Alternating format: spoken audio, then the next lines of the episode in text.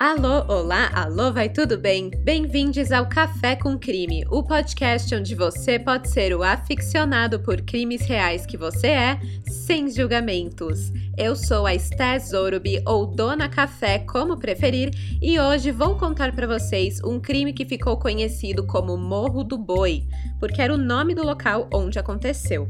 Nessa história, um casal romântico e apaixonado que fazia uma trilha na praia é vítima de um ataque brutal. Esse caso, que ocorreu no litoral paranaense, tem alguns elementos que, infelizmente, vemos muito em casos do Paraná. Não só do Paraná, do Brasil todo, mas normalmente quando eu conto de casos do Paraná, tem algo desse tipo aqui: alegações de tortura, gente sendo presa errada e aquele gosto amargo de injustiça no final.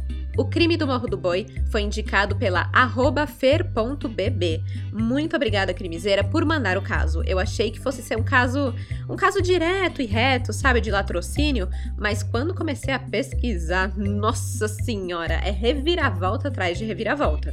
Tem mais plot twist bizarro do que novela da Globo. Então aguenta firme que eu já conto tudo para vocês. Mas antes, me diz uma coisa. Você tá escutando pela Aurelo, né? Ela é a única plataforma de áudio que paga os podcasters por play. Então, só de ouvir por lá, você já está ajudando euzinha e também qualquer outro podcaster que você escute por lá. Agora, o mais legal é que a Aurelo tem uma seção de conteúdos exclusivos para apoiadores do Café com Crime. Lá tem a entrevista completa que fiz com o perito Ricardo Salada, além de outros episódios que só quem apoia tem acesso. Ah, e apoiadores, atenção, que eu tenho um pequeno anúncio. Logo, logo eu vou soltar um episódio exclusivo de Parabéns com Crime para os aniversariantes de outubro. Atrasado, sim, mas é aquele velho ditado, né? Antes tarde do que mais tarde ainda. Nesse episódio, eu vou contar três casos de assassinos que completaram mais um ano de vida no mesmo dia que vocês, aniversariantes de outubro. Então, para quem acompanhava o horóscopo criminoso que eu fazia lá no Instagram, o café com crime, esse episódio exclusivo para apoiadores vai ser tipo aquilo, só que em áudio, né? Com a Dona Café aqui contando o que o criminoso que faz aniversário no mesmo dia de um crimiseiro apoiador o que esse criminoso aprontou? E aqui vale tudo, hein? Nacional e internacional. Então, quem quer me ouvir falar sobre casos diferentes do que eu falo no café, Corre lá pro Orelo para apoiar e poder escutar esse episódio exclusivo, o Parabéns com Crime. Para apoiar é fácil, é só entrar na Orelo, clicar que quer ser apoiador com o valor que você quiser e pronto, você já ganha acesso. Para os que apoiam com mais de 10 reais, você também entra para o grupo de WhatsApp dos crimizeiros, então é só coisa boa, minha gente. E para ficar mais fácil ainda, eu vou deixar o link da Orelo aqui na descrição do episódio para quem quiser apoiar, é só clicar e pronto, um crimiseiro oficial do café. E com isso, Bora começar do começo?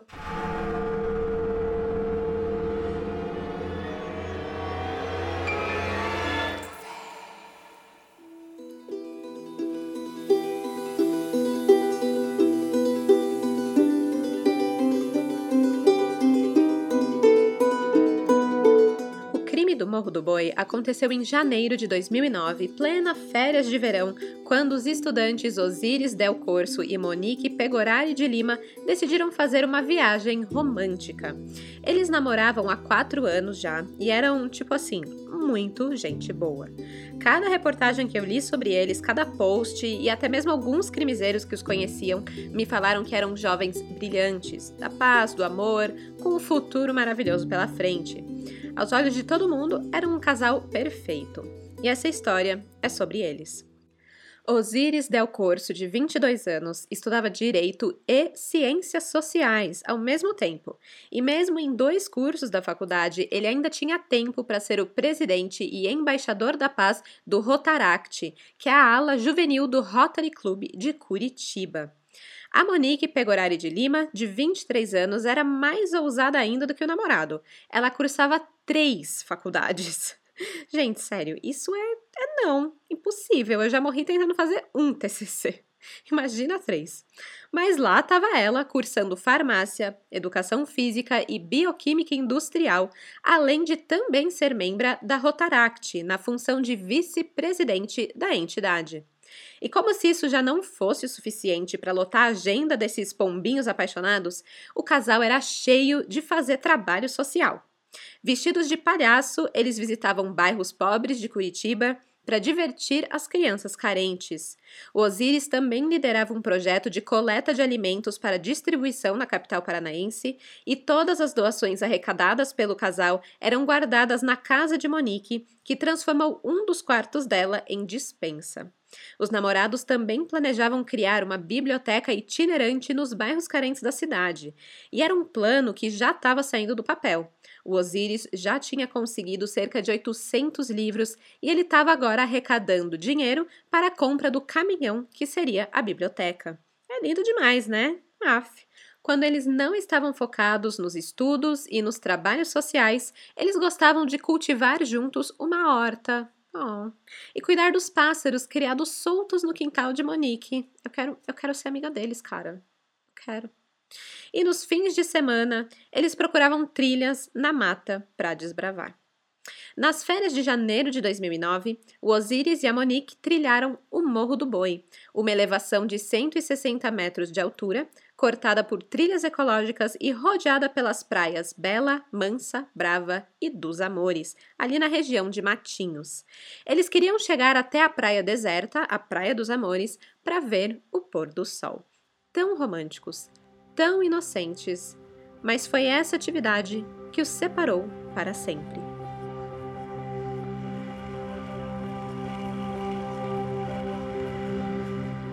A trilha começou às 5 horas da tarde, às 17. Era tempo suficiente para chegar na Praia dos Amores em tempo para ver o sol se pôr no horizonte, por cima das ondas do mar, na Praia dos Amores. Ao chegar ao início da trilha, o casal encontra um homem, de cabeça baixada, parecendo estar passando mal. O Osiris, né, que era prestativo sempre, ele pergunta se esse homem precisa de ajuda, mas ele diz que tá tudo bem. Então Osiris e Monique continuam o seu caminho, sem perceber que estavam sendo seguidos pelo tal homem. Em certo ponto da trilha, o homem vem por detrás deles e os aborda com uma arma. Ele diz para eles continuarem andando e os guia até uma gruta que havia no local, a 50 metros da praia onde eles queriam chegar. Ele manda o casal entrar e pede dinheiro.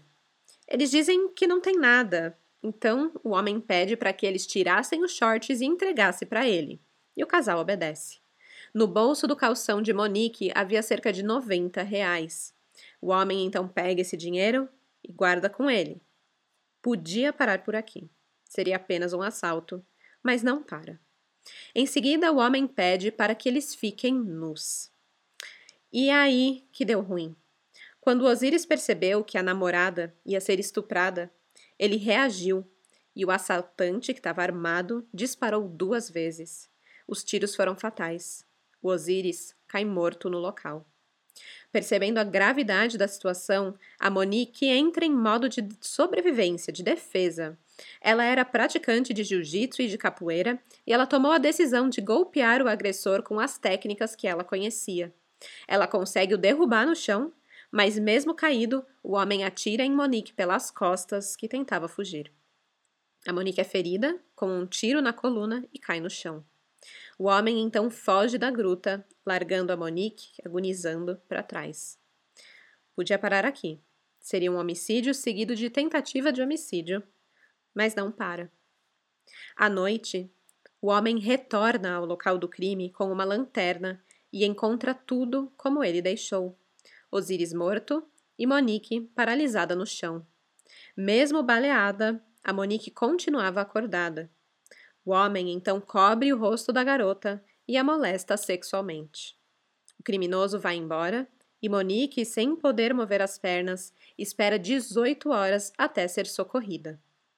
A Praia dos Amores, onde eles estavam, tem apenas 200 metros de extensão é um local isolado, tanto que a trilha que leva para a praia, onde o casal foi abordado ali pelo criminoso, ela quase não tem demarcação nenhuma. Ela é coberta por vegetação, realmente só quem conhece chega. Não é um local onde tem muitos turistas nem nada do tipo. Ou seja, ninguém viu e ninguém ouviu o que aconteceu. Não tinha como Monique pedir socorro. A Monique só foi encontrada porque ela tinha viajado para Matinhos com Osíris e o pai dele, o Sérgio Luiz Del Corso, e foi ele quem os localizou na manhã de domingo, no dia 1 de fevereiro. O senhor Sérgio tinha ligado para o corpo de bombeiros ainda no sábado, depois de estranhar a demora do casal de retornar da trilha. Mas como já era noite, as buscas por Osíris e Monique só começaram na manhã do dia seguinte. Claro que nessa situação, nenhum pai ou mãe ia ficar parado esperando de braços cruzados, né? Então o Sérgio, que estava super preocupado, se antecipou e contratou um guia para levá-lo ao Morro do Boi e fazer a busca por si só. E às dez e meia da manhã, eles encontraram Osíris morto e Monique ferida.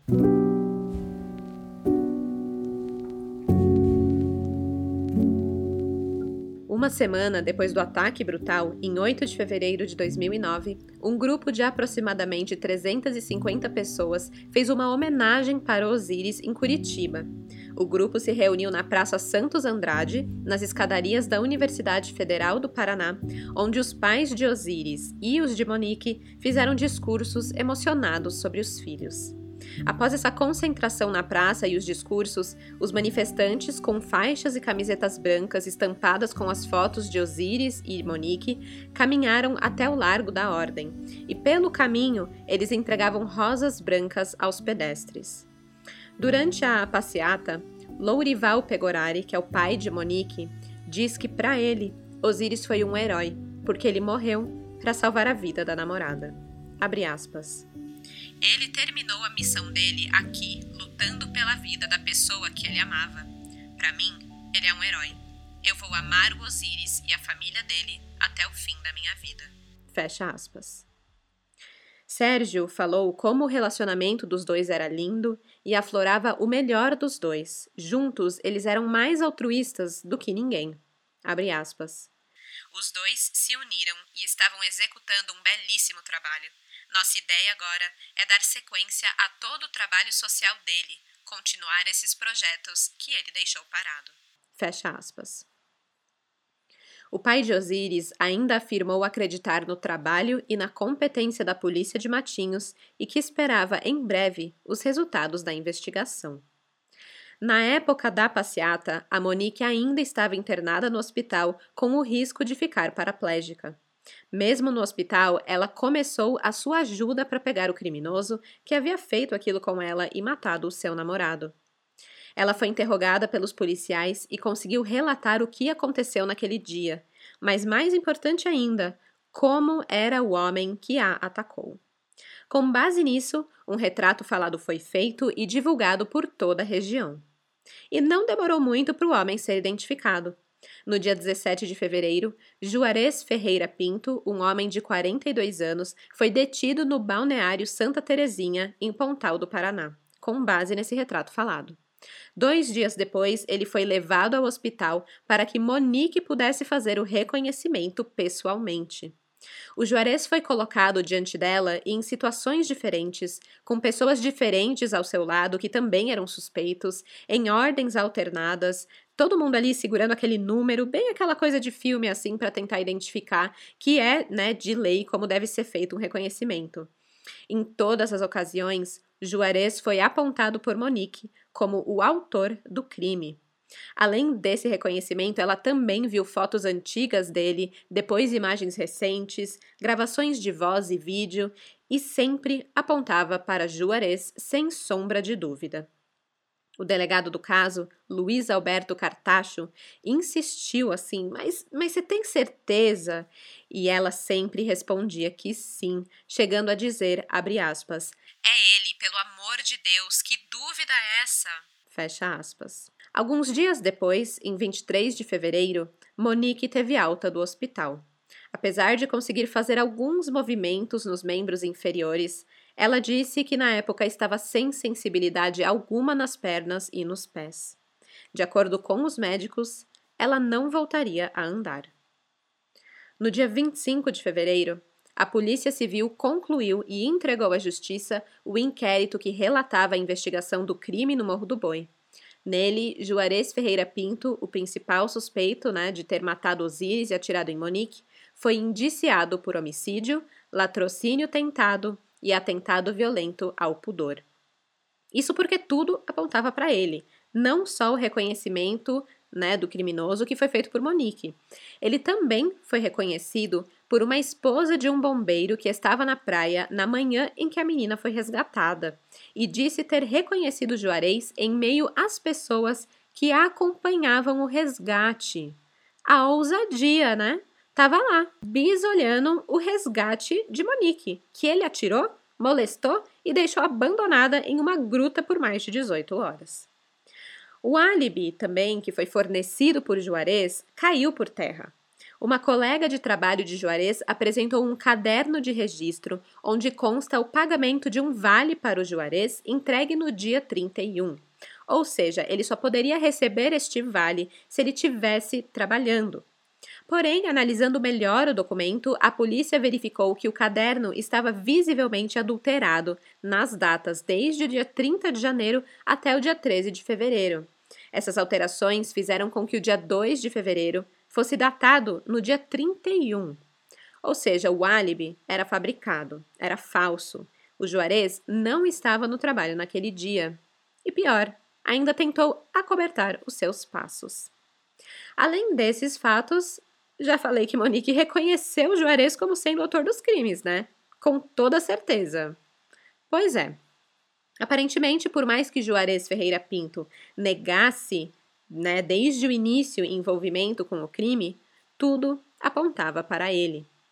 Com tudo isso, no dia 2 de março, a promotora de Matinhos, Carolina Dias Aidar de Oliveira, do Ministério Público, ofereceu denúncia contra Juarez Ferreira Pinto.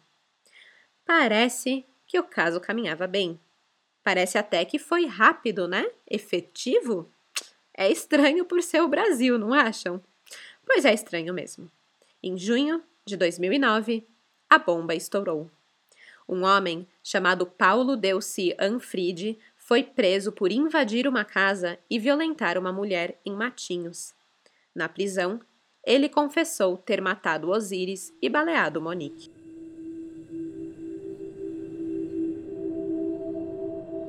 Em janeiro de 2009, Paulo Anfride passou pelo menos três dias rondando o balneário de Betaras, ou Betaraz, antes de praticar o assalto e o estupro que o levaria para a prisão. Na manhã do dia 23, ele bateu na porta de uma residência pedindo um copo de água, alegando que vinha caminhando desde Guaratuba. Sim, Guaratuba, a cidade do caso Evandro. Pois é. A dona de casa que abriu a porta, né, para ele, trocou algumas palavras ali e tudo mais e ofereceu um copo de água, mesmo ele sendo um estranho que não se identificou. O Paulo devolveu o copo de água, não falou nada e saiu. Ele seguiu a pé até o fim da quadra, olhando as casas em volta, deu uma meia volta, passou novamente pela dona de casa que ele tinha conversado e foi embora. Agora, depois de ficar sabendo de todo o caso do Morro do Boi, essa dona de casa ficou espantada, pois disse que Paulo era muito parecido com o retrato falado e estremeceu ao pensar que ela poderia ter sido uma vítima dele. Por isso, ela contou tudo isso ao seu marido e também ao seu vizinho, que era um guarda municipal. A descrição dela foi a seguinte: era um homem alto, forte, branco, meio calvo, calça jeans e camisa polo. Ela ainda adicionou que um carro Gol vermelho rondava o balneário ali havia alguns dias já de uma forma suspeita. Bem, na manhã seguinte, por volta das dez e meia da manhã, a vizinha dela, que era a mulher do guarda municipal, viu o mesmo homem espiando pela janela de uma casa do bairro. E ao notar que era o observado, o Paulo fugiu. Meia hora depois, ele invadiu a outra residência do bairro, dominou a proprietária e a amarrou no quarto. Depois de três horas na casa e de ter violentado sexualmente a vítima, ele saiu com vários objetos, entre eles um videogame. Somente à uma e meia da tarde, a mulher conseguiu se soltar e telefonar para a PM. O pior é que esse não era o primeiro assalto do tipo a acontecer na região. Uma semana antes, outra mulher sofreu um roubo em casa no balneário de Monções. Ela foi trancada no banheiro por um bandido que usava uma máscara preta. Ela não foi molestada sexualmente.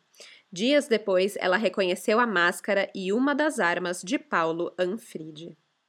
Bom, e aí, o que aconteceu foi que o guarda municipal foi se vacinar contra a gripe no quartel da PM. As vacinas salvam vidas, gente, se vacinem. Quando ele estava lá, ficou sabendo desses assaltos e invasões a domicílio que tinham acontecido no dia anterior e da suspeita de um carro vermelho. E na hora, ele se lembrou do que a sua mulher tinha falado. E melhor ainda, que ela tinha anotado a placa do veículo que ela viu e achou suspeito. Esse guarda municipal, junto com o serviço reservado da PM, encontraram o dito carro estacionado no balneário de Gaivotas. E sem perceber a presença dos policiais à paisana, Paulo Anfride chegou, pôs algo no porta-malas e saiu com o seu gol vermelho. E a certa altura, ele percebeu que estava sendo seguido. Ele tentou fugir, aí foi aquela coisa, perseguição policial, mas ele foi cercado e preso. Dentro do seu carro foram encontrados materiais roubados nessas casas: um revólver calibre 38, uma garrucha calibre 22, uma camiseta preta com três buracos para os olhos e o nariz, né, que ele improvisava ali como uma máscara é, nos assaltos. Ele também foi identificado facilmente pelas suas vítimas por conta de uma característica sua.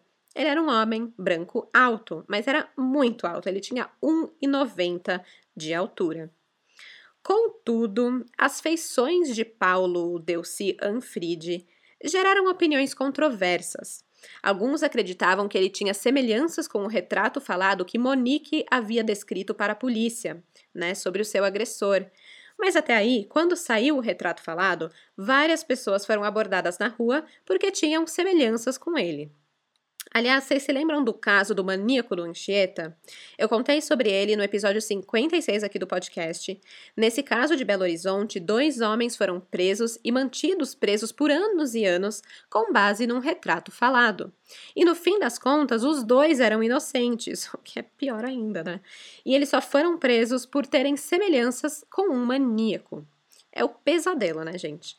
Então é bem complexo isso de retrato falado. Mas também, nesse caso do maníaco do Anchieta, o reconhecimento foi feito nas coxas, né? Foi tudo errado, pessoa sendo induzida a falar quem era quem, enfim, tudo errado.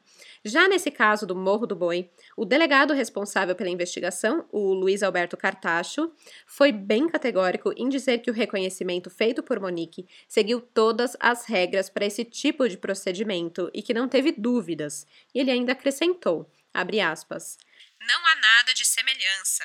Não existe a possibilidade de mudar esse quadro, o julgamento de Juarez pelo crime. Fecha aspas. Ele quis dizer que não tem semelhanças né, com Paulo e o retrato falado. Mas assim, melhor garantir, né? Provas periciais são a garantia em qualquer caso. Por isso, a Polícia Civil resolveu fazer um exame de balística nas duas armas encontradas no carro de Paulo Anfride, um revólver calibre 38 e uma garrucha calibre 22, para ver se batia com o que foi encontrado no crime do Morro do Boi. O Paulo, ao que tudo indicava, era um ótimo candidato a ter cometido esse crime, É, ele era. Ele era um vigia de 32 anos que vivia de bicos e tinha várias passagens pela polícia. Na época, Paulo respondia a inquérito por homicídio culposo, por ter atropelado e matado um motociclista. Ele já havia sido preso por porte ilegal de arma há dois anos e era acusado de assaltos a condomínios, inclusive com violência sexual. Além disso, ele morava a 300 metros do local do crime com a sua esposa e um filho. Ah, e claro, a cereja do bolo, o Paulo confessou. Sim, ele confessou para a polícia que era ele mesmo o autor do crime que matou Osiris e deixou Monique paraplégica. Então, né? É aquela coisa. Será?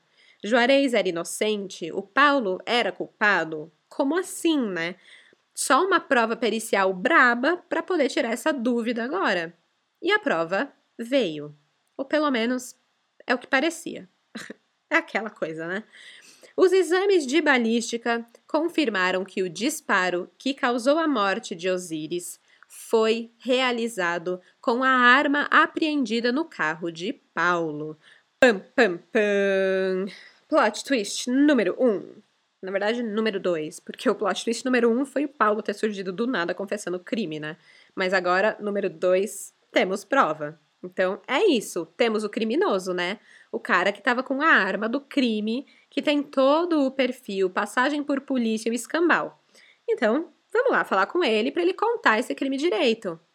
E é aqui que as coisas começam a se embolar, gente.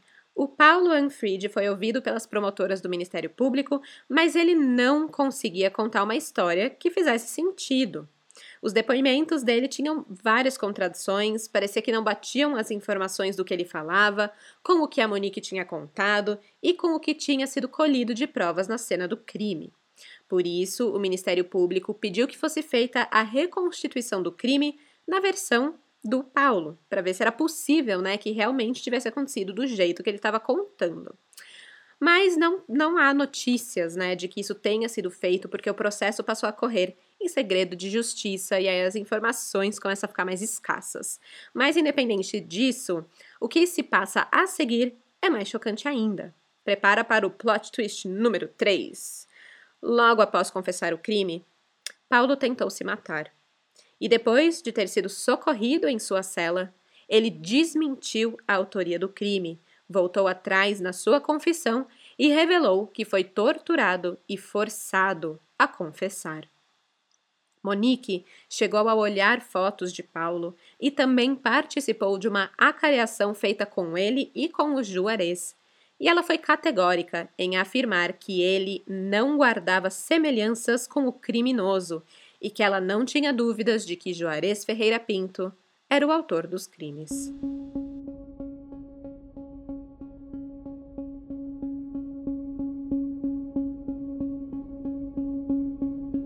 A partir daqui, o crime do Morro do Boi se tornou um caso extremamente controverso e dito por alguns ser o, abre aspas, maior erro judicial não só do Paraná, mas do Brasil, fecha aspas. A família de Juarez Ferreira Pinto contratou uma equipe comandada pelo perito criminal Ari Fontana para tentar provar que Juarez não era o monstro do Morro do Boi. Essa equipe tinha como foco principal periciar o trajeto de acesso à gruta, onde as vítimas foram baleadas. O local foi todo filmado e fotografado, além de ter pessoas de porte e idade iguais a de Juarez irem fazer essa trilha, né, essa caminhada, para que fosse registrado ali as reações físicas né, de como que era essa caminhada, porque não era exatamente uma trilha fácil, facinho. E por que estavam pegando tanto nesse ponto? Porque a família de Juarez tinha certeza de que ele não conseguiria subir o morro, dominar o casal, balear os dois, fugir e ainda retornar mais tarde para molestar sexualmente a garota. E essa certeza vinha do fato de que Juarez tinha problemas graves de saúde, inclusive hepatite C, e ele era portador do vírus HIV, o que causava com que ele se cansasse muito e tivesse dificuldades respiratórias. Segundo o advogado de Juarez, ele fazia tratamentos médicos há anos e precisava de ambulância toda vez que tinha que ir ao posto de saúde. E aí, adicione isso ao fato de que Juarez sempre negou o crime e você tem uma mistura perigosa para uma condenação errada. Era isso que a família acreditava e espalhava para todos. Eles confeccionaram dois mil cartazes com o retrato falado do suspeito e os espalhou pelo litoral, alertando a população de que o verdadeiro assassino do Morro do Boi ainda estava solto. Entretanto, as principais provas apresentadas pelo advogado de defesa de Juarez foram invalidadas. Uma eu já comentei aqui, que foi o álibi dele, né? O caderno da empresa havia sido rasurado para tentar mostrar que ele estava trabalhando no dia. Só que o sócio da empresa, que controla as datas de saída dos funcionários, afirmou ao delegado que ele escreveu dia 30 de janeiro e que alguém riscou isso, né? E ele disse não ter dúvidas de que a data era realmente dia 30 de janeiro. Ele ainda afirmou não ter visto Juarez no dia 31 na empresa. Assim como outros funcionários também alegaram não ter visto Juarez por lá. Outra prova importantíssima para sua defesa seriam os exames médicos, comprovando que ele não seria capaz de fazer aquele trajeto. Mas o delegado Cartacho afirmou que até certo momento da investigação, o advogado do, do Juarez não tinha mandado os exames. Ele não, o delegado não recebeu nenhum exame, nada médico assim, que provasse para ele que, que o Juarez era incapaz de fazer aquela caminhada, porque, como o próprio delegado disse, abre aspas, Dizem que ele tem o vírus HIV e é portador da hepatite C, mas isso não inviabiliza o crime. Fecha aspas. Algumas outras controvérsias também aconteceram nesse caso. Uma delas foi em relação a uma camiseta amarela que Monique teria reconhecida como sendo do agressor, mas depois voltou atrás no que disse. Essa camiseta foi encontrada ali próximo da trilha, é, e cachorros até foram levados para cheirar aquela camiseta, ver se encontrava o faro, mas acabou não dando tão certo. Esse reconhecimento dessa camiseta foi feito em um momento em que Monique estava em um estado de choque e sedada no hospital. Então, sobre isso dela falar que era e depois que não era, o delegado Cartacho explica, aspas, Quando os remédios foram suspensos, ela viu que não era a camiseta, era apenas um vestígio. A peça de roupa estava a mil metros do local do crime.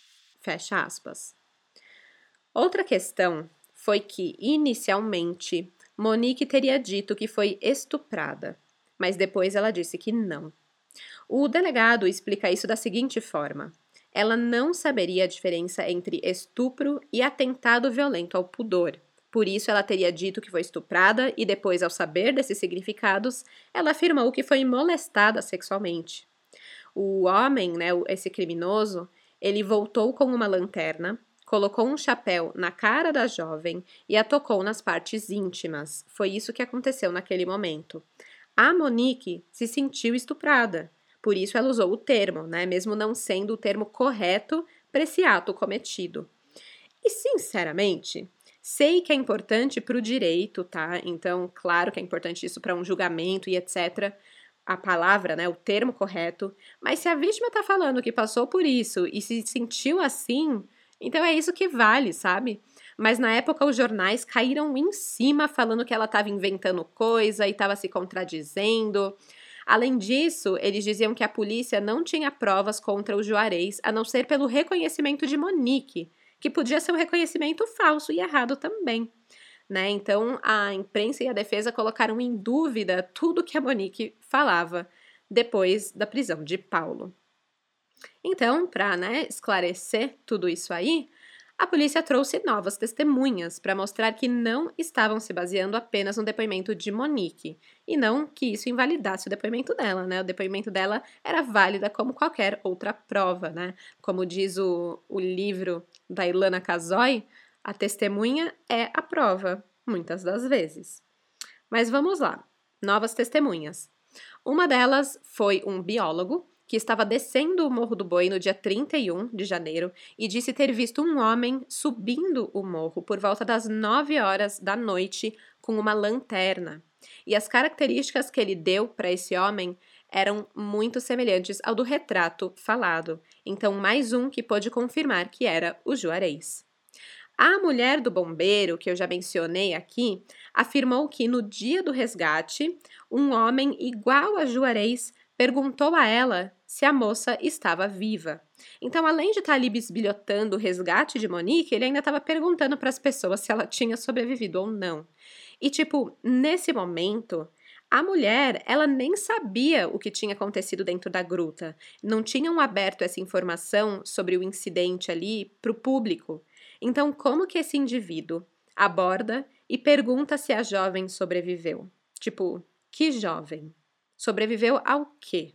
Né? Ou seja, ele sabia do que estavam falando, ele sabia o que tinha na gruta. Com tudo isso, né, apesar das controvérsias, Juarez Ferreira Pinto foi indiciado por latrocínio. Tá. Mas e o Paulo Anfride? E a arma do crime que estava com ele e o exame de balística? Não valeu de nada?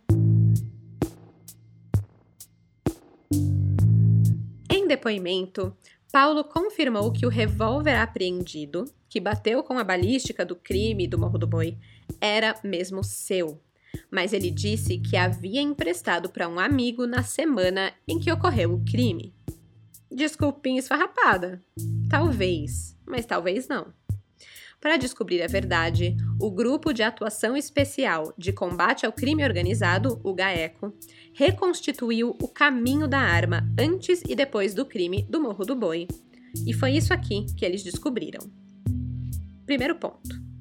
O vigilante Paulo Anfride compra um revólver calibre 38 em janeiro de 2009 para caçar. Logo depois, empresta a arma para um amigo de nome Célio. No fim da temporada de verão, Paulo procura Célio para reaver a arma. O amigo afirma ter entregado-a a um traficante para pagar uma dívida. Belo amigo, né? Puta merda. Número 2. Após o carnaval, Paulo consegue finalmente reaver a arma com Adilson Gaivota, o tal traficante. Em maio de 2009, Anfride volta a emprestá-la agora para o Gaivota. E após algum tempo, ele procura a Gaivota e pede a arma de novo, só que sem sucesso. No dia 22 de junho, o Paulo tenta novamente. O traficante conta que a arma tinha sido usada no crime do Morro do Boi e propõe que Paulo assuma a autoria em troca de 50 mil reais. Sem acreditar na história, Paulo insiste em ter a arma novamente. O gaivota afirma que a arma está nas mãos de outra pessoa. O Paulo então vai atrás para tentar reaver o revólver e lhe é oferecido um aparelho de DVD, um PlayStation e uma garrucha. Tipo, quê? Entendi, foi a nada, né? Deram um monte de objeto aleatório para ele e ele pegou.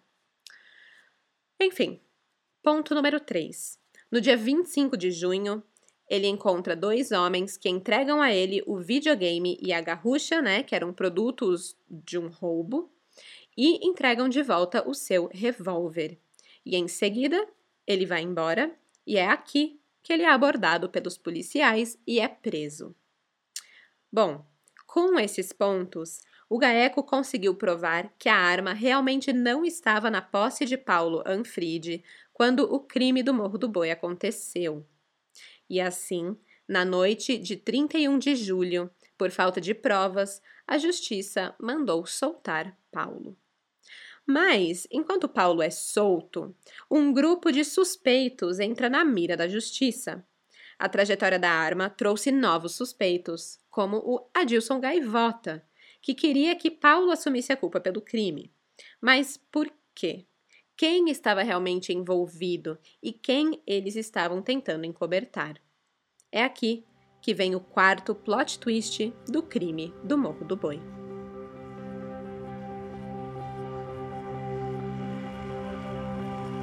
Segundo o Ministério Público, as investigações do GAECO demonstraram que um grupo de homens montaram uma farsa na tentativa de inocentar Juarez Ferreira Pinto.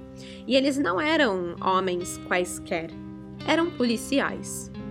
Em junho de 2011, o GAECO prendeu cinco policiais militares, um delegado, um policial civil e um guarda municipal entre eles estava José Tadeu Belo, que na época era delegado titular da Delegacia de Matinhos, os policiais militares Edson Pereira, Edmildo da Silva Mesquita, Paulo Roberto da Graça, Rodrigo Alves Barbosa e Renato Pereira da Silva.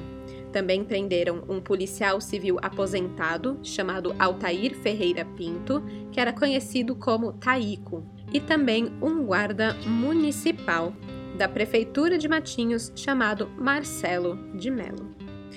Pelo nome, vocês já devem ter sacado, né? Mas Altair Ferreira Pinto era irmão de Juarez Ferreira Pinto. Olha só, minha gente, o esquema sendo desmontado.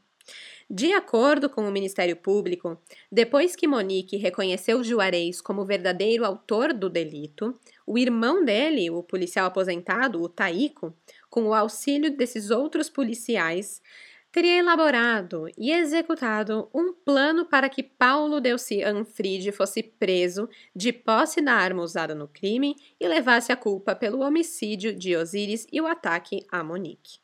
O plano consistia em apresentar o Paulo não só como responsável pelo crime do Morro do Boi, como também como autor de outros quatro roubos ocorridos na região do litoral naquele período, e esses assaltos foram cometidos por um homem chamado Marcelo Gaspareto. Então, esse grupo teria também atuado para manipular notícias em alguns veículos de comunicação do litoral paranaense e de Curitiba, na tentativa de confundir a opinião pública. Segundo a investigação conduzida pelo GAECO, Paulo Anfride foi torturado e preso com o intuito de convencer a opinião pública de que o assassino do Morro do Boi ainda estava solto, enquanto o Juarez estava preso. O plano teria sido organizado por Taiko quando ele soube que o verdadeiro dono da arma usada no crime do Morro do Boi era o Paulo Anfride. Em seguida, ele e os outros suspeitos, com o auxílio de Gaspareto, né, que tinha as mesmas características físicas de Paulo Anfride, teriam iniciado uma série de assaltos. Esses assaltos ocorreram nos dias 18, 23 e 24 de junho de 2009. E logo depois disso, aconteceu a identificação de Paulo Anfride como sendo o criminoso. E pensando aqui, talvez por isso que o Marcelo Gaspareto tenha parado e pedido um copo de água para aquela dona de casa, né? Para ela poder olhar bem o rosto dele, lembrar dele, das características dele, né, que eram parecidas com a de Paulo. E aí ele foi agir suspeitamente ali na casa dos vizinhos, foi olhar pelas janelas e ficou esperando alguém ver ele, né, para poder ficar com isso na cabeça de que ele era, ele era suspeito. E aí, depois de tudo isso, ficaram tentando dar os objetos que eram roubados nessas casas para o Paulo, né? Deram lá do nada. Ai, você quer uma arma? Mas toma aqui um DVD. Ah, você está tentando procurar sua arma, mas leva esse videogame. E ele foi aceitando e acabou com os objetos do crime, né? E com a arma do crime do Morro do Boi. Um puta esquema, né? Enfim, logo após a série de roubos que foi cometido por Gaspareto, é, virar notícia, né, e ter esse suspeito aí descrito por vítimas, e vamos lembrar que era uma descrição meio genérica, ah, ele é alto, ele é branco, uma camiseta polo, meio calvo, né, então é isso, meio genérico assim. É, depois disso, dessa descrição, aí sim os policiais militares teriam abordado o carro de Paulo. E dentro do porta-malas do, do veículo num primeiro momento, foi encontrado um videogame furtado numa das residências, um par de luvas pretas e uma camiseta preta com furos que ele usaria para máscara, né, como uma máscara. Em uma segunda vistoria do veículo, entretanto, já no destacamento, foi encontrado também um revólver 38 de cano curto com cabo de madeira, com as mesmas características daquele que foi usado no Morro do Boi, aquela arma plantada ali. Depois da abordagem, segundo o GAECO, Graça, Edmildo e Rodrigo, que eram três PMs que estavam ali, saíram com o carro de Paulo após deixarem ele sob custódia de outra equipe da polícia. E aí, cerca de uma hora depois, eles voltaram e levaram o vigilante até um matagal, onde começaram a pressioná-lo com ameaças para que ele confessasse os assaltos, inclusive atirando próximo ao ouvido de Paulo. E aí, ao trazerem ele de volta para a delegacia, Paulo confessa. O esquema quase dá certo. Agora, deixa eu contar um pouco mais sobre o Altair Ferreira Pinto, o Taíco, irmão do Juarez e a mente por trás desse plano. Ele já tinha sido preso em julho de 2008 durante a Operação Maresia 2, também uma operação feita pela GAECO. A acusação na época foi de porte ilegal de arma. Quem também foi preso na Operação Maresia 2 foi o traficante conhecido como Adilson Gaivota, que também estava com a arma de Paulo e tentou o convencer a assumir a autoria do crime. O Gaeco também cumpriu um mandado de prisão contra a filha de Taíco por suspeita de envolvimento com o tráfico de drogas na Vila Torres, em Curitiba. Só que, né, aquela coisa, os dois foram soltos dias depois da prisão. Aquele ditado: Diga-me com quem andas, que direi quem tu és. E Altair não parece ser flor que se cheire, não. O delegado Cartacho, ele afirma que durante as investigações do caso, ele passou a desconfiar da ação do grupo de Taíco, que pretendia atrapalhar as investigações por diversas ações estranhas ali que ocorreram vindas dele e que isso foi levado aos promotores do GAECO. O esquema desmascarado ajudou a tirar qualquer dúvida sobre uma possível inocência de Juarez. Um representante do Ministério Público afirmou que isso passou a ser, abre aspas, convicção da justiça e da polícia. Fecha aspas.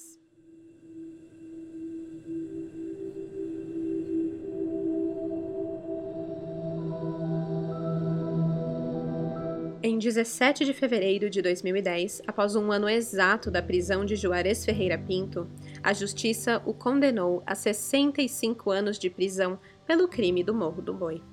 Juarez pegou 34 anos de prisão por latrocínio contra Osíris e oito meses por roubo qualificado e lesão corporal grave contra Monique, e mais oito anos e nove meses por atentado violento ao pudor, também contra Monique. As penas somadas totalizaram os 65 anos de prisão, que, inicialmente, ele deveria cumprir a pena em regime fechado e não poderia recorrer em liberdade. Em entrevista, Monique comentou que ficou satisfeita com a condenação e declarou, aspas, Ele deve ficar guardado lá para o resto da vida. Fecha aspas. Infelizmente, não foi isso que aconteceu. Quatro anos após a sua condenação, Juarez passa a cumprir sua pena em casa. A Justiça concedeu a progressão da pena para o regime domiciliar em razão do estado de saúde dele por ter HIV e hepatite C. O advogado de defesa, o Cláudio Daledoni Júnior, confirma isso e ainda reitera a inocência de Juarez. Abre aspas.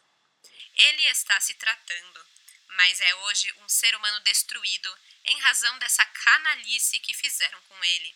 Juarez é inocente. Vou pedir a absolvição e a responsabilização do verdadeiro criminoso, que estou impedido de apontar quem é. Esse foi o maior erro judiciário não só do Paraná, mas do Brasil. Fecha aspas. Monique, por sua vez, considera absurdo que o condenado esteja cumprindo pena em casa, mas aponta que ela fez o que pôde e decidiu se incomodar o menos possível com isso. Errada não tá, né? Abre aspas. Essa é a justiça, mas não quer dizer que foi o certo. Não tem um ser humano que considere normal que um cara que fez tamanha brutalidade estar em casa. Ele consegue umas coisas que são absurdas. Eu só não gostaria que ele saísse à rua para não fazer com mais ninguém o que fez comigo. Fecha aspas. Diferentemente de Juarez, que acabou condenado, em outubro de 2013, os policiais militares que teriam tentado livrar Juarez da prisão são absolvidos. Eles haviam sido acusados de formação de quadrilha, roubo e falsa imputação de crime, mas foram inocentados em processo disciplinar interno da Polícia Militar e mantidos no quadro da corporação. O Comando Geral arquivou as denúncias, restituiu os portes de armas e reintegrou os PMs na corporação. Já o Marcelo Gaspareto, o criminoso que se passou por Paulo Anfride nos assaltos e foi usado como parte do plano dos policiais, foi morto em março de 2010. Ele foi atingido por nove tiros em frente a uma estofaria da sua família. Segundo as investigações, o assassinato pode ter sido queima de arquivo. E Juarez Ferreira Pinto também não pôde desfrutar da sua vida em domicílio por muito tempo. Em 2018, quatro anos depois da sua progressão, ele morre em decorrência das suas doenças.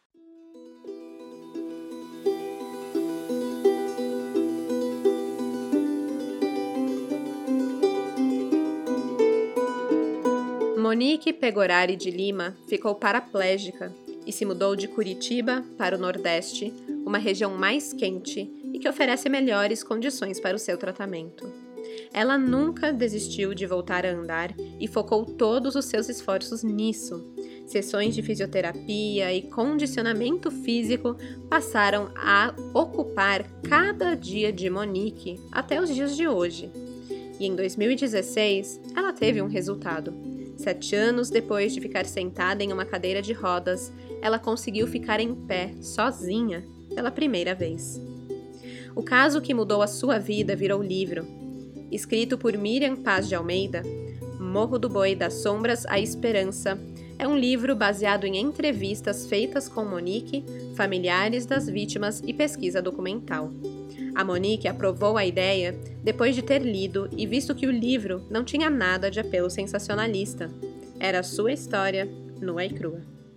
Toda a renda obtida com a venda do livro era revertida ao tratamento de Monique.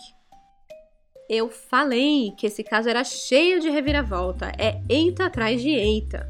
No início, o crime do Morro do Boi me lembrou o caso da Liane Friedenbach e o Felipe Café, Nossa, por um momento ali eu quase esqueci o sobrenome dele, que é Café. Como que eu vou esquecer de Café? Mas enfim, esse é um outro casal que foi acampar no meio do mato e teve a sua vida interrompida depois de cruzarem casualmente com o criminoso Champinha, que abusou da menina, a matou e matou o namorado também. Só que, né, nesse caso aqui do Morro do Boi, pelo menos uma vida foi poupada, a de Monique. E apesar de toda dor, traumas e sofrimento, é lindo de ver ela progredindo. Eu vou postar no Instagram a foto dela em pé em uma das suas sessões de fisioterapia. O sorriso estampado no rosto dela é, assim, gente, impagável. É uma verdadeira vitória, né, para alguém que os médicos disseram que jamais andaria. Aliás, amanhã, quinta-feira, eu vou postar todas as fotos relacionadas a esse caso lá no Instagram, o arroba café com crime, incluindo o retrato falado e as fotos do Paulo e do Juarez. Aí vocês me dizem quem vocês acham mais parecido, se realmente dá para confundir, se não dá, enfim, me conta tudo o que vocês acharam desse caso. Mas é isso, né? Mais um caso que me faz pensar: Brasil, Zil, Zil.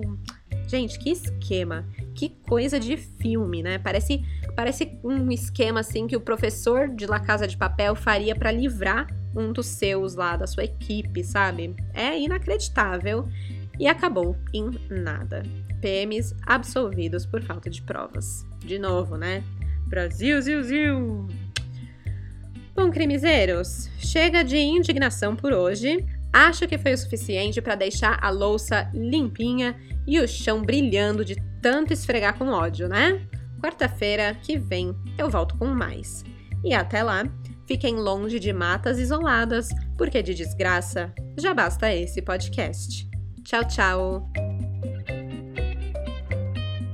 Esse episódio foi escrito, produzido, editado e apresentado por mim, Stephanie Zurbi, com fontes dos seguintes locais: Ministério Público do Estado do Paraná, Gazeta do Povo, Superior Tribunal de Justiça, Terra, O Globo, Rede Sul de Notícias e Revista Crescer.